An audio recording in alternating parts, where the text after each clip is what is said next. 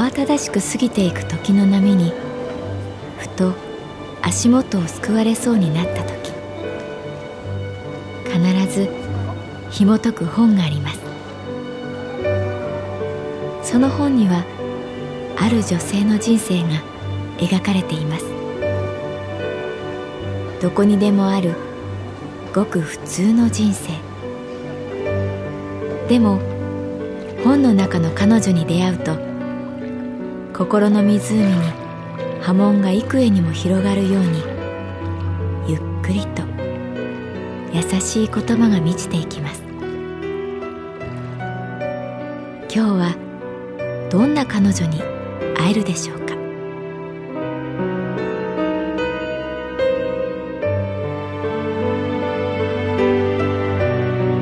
サウンドライブラリー。世界に一つだけの本。朗読は私木村多江がお送りいたします。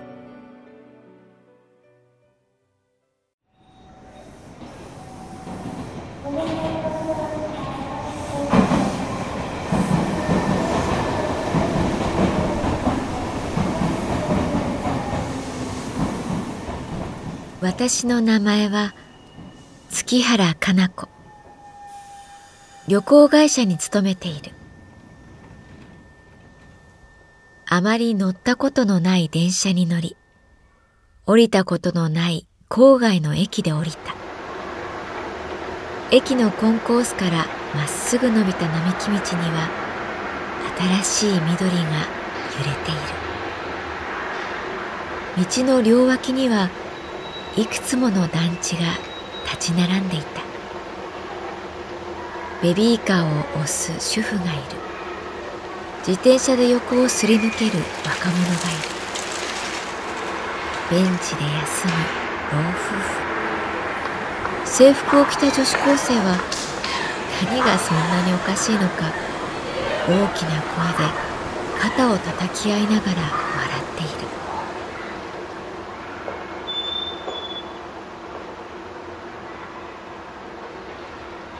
かつてこんな風景を見たことがあった。いやかつて私はこの中にいた。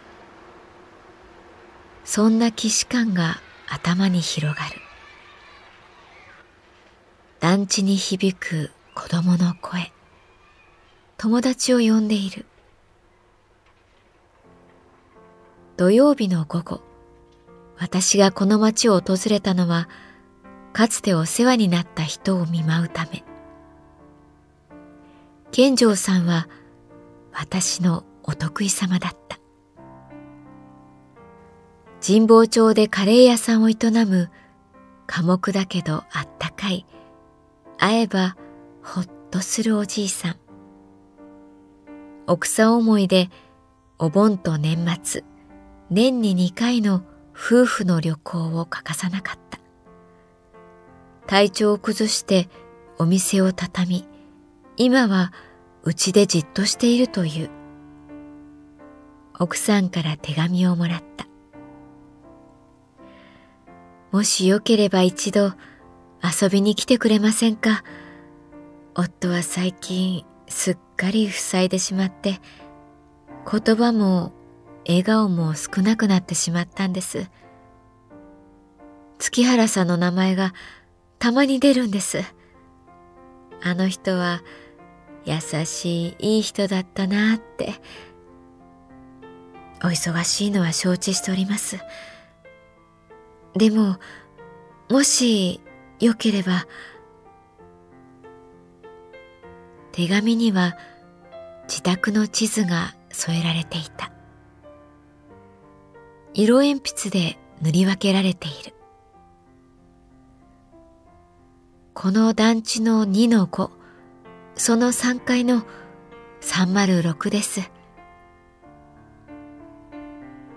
健丈さんのカレーには、けれんみがなかった。うちのはさ、食堂のカレー。いやあれだな。ちっちゃい頃。ほら、誰かんちでごちそうになったことあるだろう。そう、あれだよ。友達のお母さんの作ったカレーなんだ。団地の階段を上る。コンクリートの匂いがする。木漏れ日が私の影を揺らした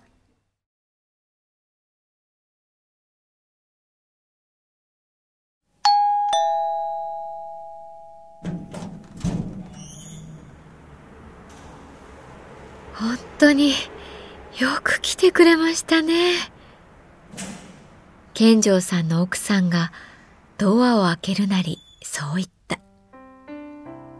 人の家に入るとその家の匂いがする。それは言葉で表現しづらい。でも確かに自分の家とは違う。そこに住んでいる人の匂いがする。どこかでカレーの香りを期待したけれど、その気配はなかった。あなた、来てくれましたよ、月原さん。のそっと、健丈さんが現れた。えっと見まがうほど、彼は年を取っているように見えた。ああ、よく来てくれたね。かすれた声、すぐに咳払い。狭いですけど、どうぞ、お上がりください。きちんと暮らしている人の部屋だった。無駄なものはなく、掃除も行き届いている。テーブルに置かれた三つのリモコンは三車線を並んで走る車のように整然とそこにあった。月原さんが見えるって言うんで、夕べからそわそわしてたんですよ。ねえ、あなた。健丈さんはにこりともせずテーブルに腰掛けた。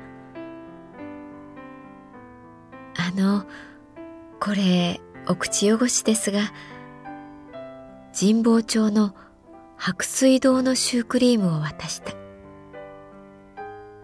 お茶を入れる奥さん。私と健丈さんはテーブルを挟み言葉がなかった。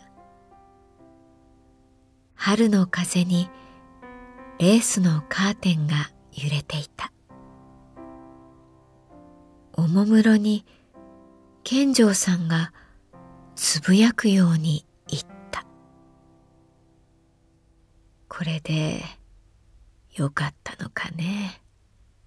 この人生でよかったのかね。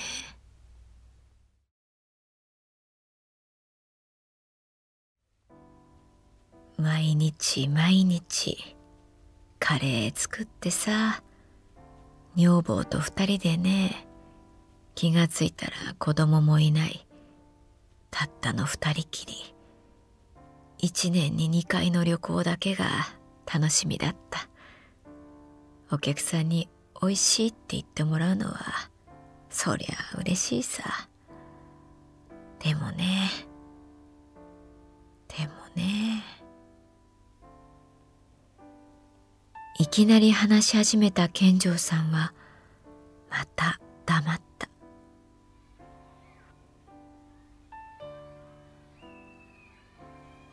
窓の向こうから子供のはしゃぐ声が聞こえる。ボールをなくしたのかみんなで探している。あああったあった。ここにあった。甲高い声が響く。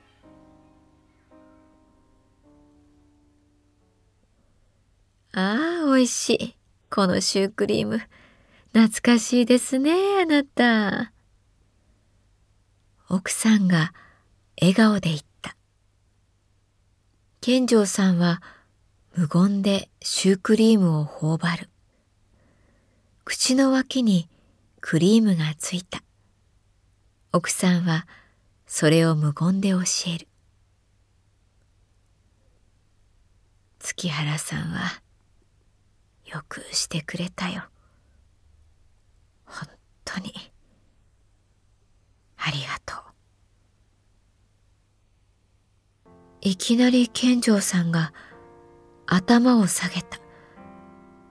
びっくりして私も頭を下げる。いえ、こちらこそよくしていただいて。この頃さ、そのベランダからね、外を眺めるとね、別の人生について考えるんだよ。健丈さんが窓の外を見て目を細めた。自分にあったかもしれない別の人生。そんなことを考えても仕方ないのはわかってるけどね。もしかしたら私はね、サラリーマンで毎朝スーツを着て満員電車に揺られてボーナスもらって会社の帰りに上司の愚痴ってそんな人生もね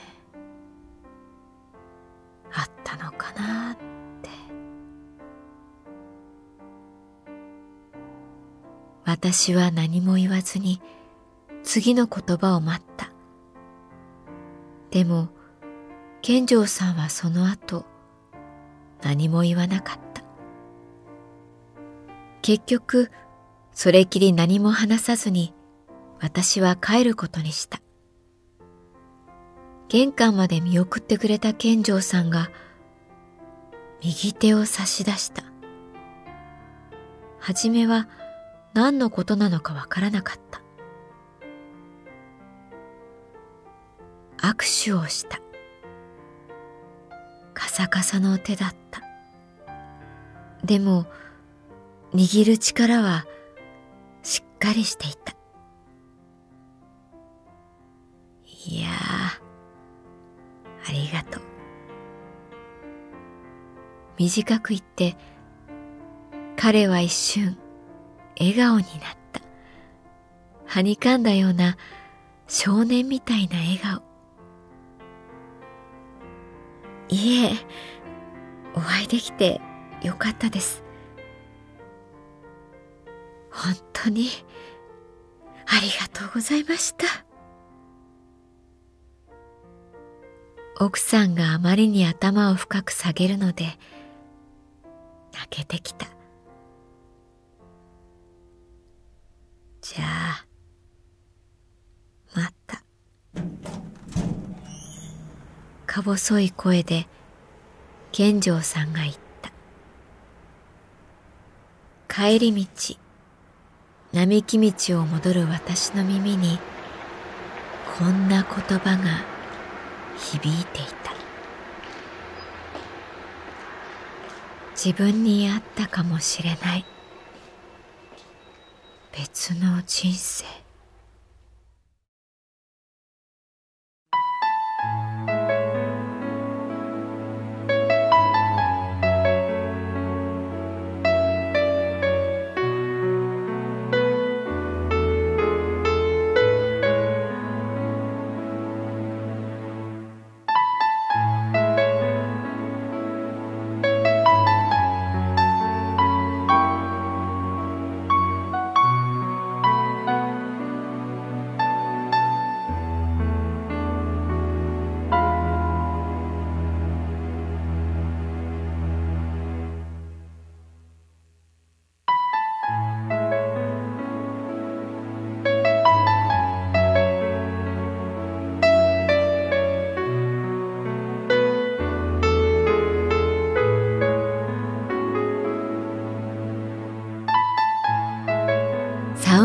イブラリー。世界に一つだけの本。作北坂雅人。演出広島聡。朗読は私木村多江でお送りいたしました。